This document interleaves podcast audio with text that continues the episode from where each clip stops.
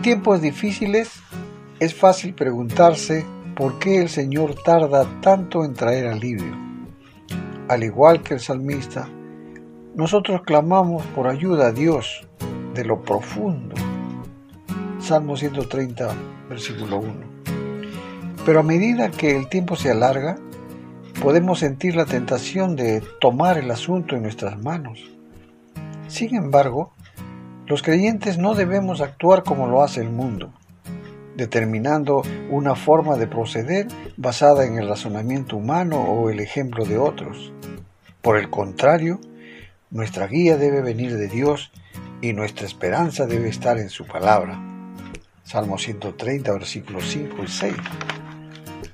Es importante que cooperemos con Él para que el tiempo de espera sea productivo y beneficioso. Dios puede usar esos momentos de espera para revelarnos comportamientos o pensamientos pecaminosos y para cambiar nuestro corazón.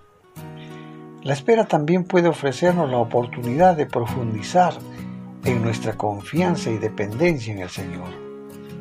Y cuando seguimos el plan de Dios, Él nos da la gracia para soportar situaciones difíciles con confianza y paz es una bendición saber que estamos donde Dios nos quiere y que Él ha prometido cuidarnos.